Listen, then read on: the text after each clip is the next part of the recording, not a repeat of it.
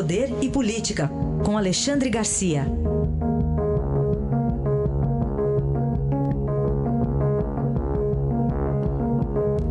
Alexandre, bom dia.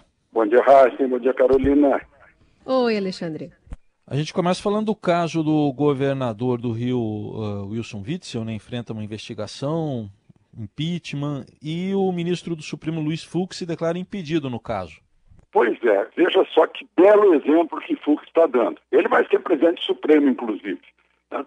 E o atual presidente supremo, cá entre nós, não deu esse exemplo, esse bom exemplo, declarando-se impedido por, estar, por ter sido ligado a alguém envolvido no processo que ele próprio vai julgar.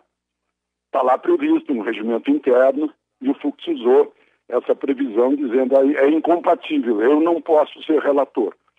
Ele foi sorteado relator num pedido da defesa de Witzel né, contra o impeachment na Assembleia Legislativa do Rio de Janeiro.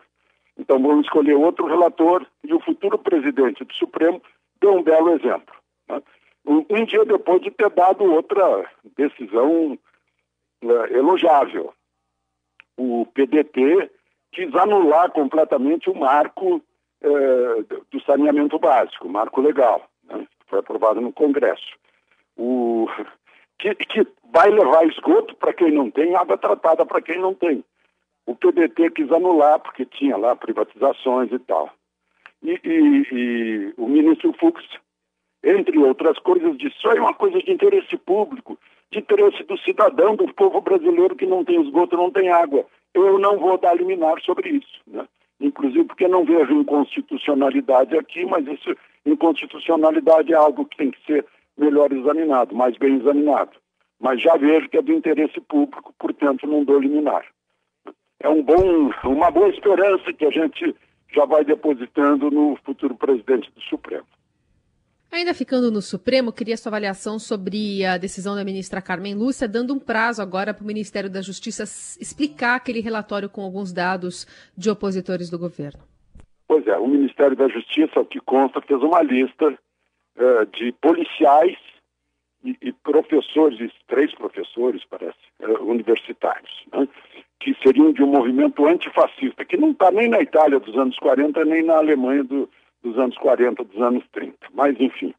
É, e aí, ela deu uma decisão.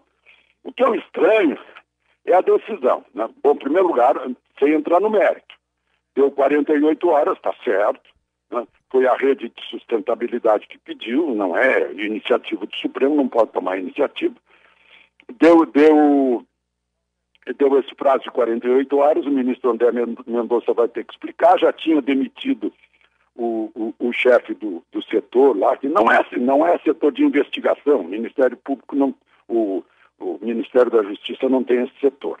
Mas é, a ministra, a ministra é, que é autora daquela frase, cala a boca, já morreu, né?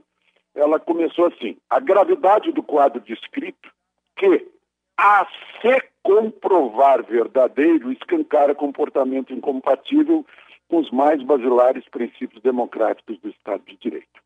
O ser cabe na poesia, né? Rudyard Kipling, cabe na, cabe na filosofia, agora numa, numa decisão de juiz, se chover por 40 dias e 40 noites, haverá dilúvio.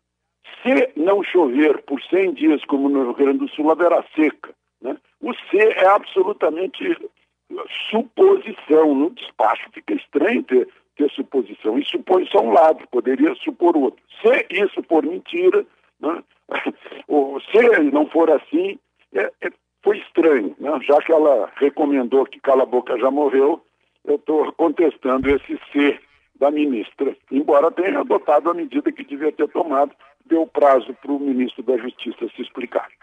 Este foi Alexandre Garcia, que volta amanhã ao Jornal Eldorado. Obrigado. Até amanhã. Até amanhã.